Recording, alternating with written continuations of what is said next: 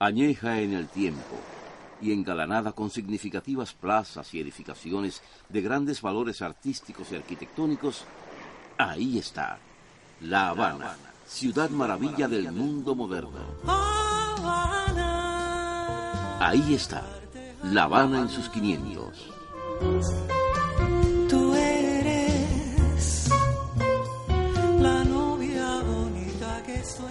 La Fábrica de Arte Cubano es un gran centro de creación interdisciplinario que expone lo mejor del arte contemporáneo de Cuba con un marcado enfoque social y comunitario. Se encuentra en las calles 11 y 26 en la zona del Vedado en el municipio Plaza de la Revolución.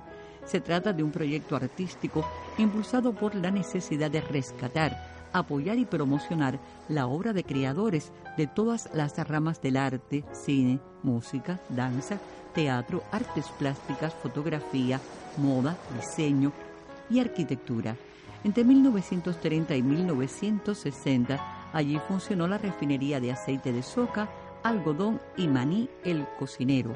Después, con el decursar del tiempo, el edificio cayó en un franco deterioro estructural.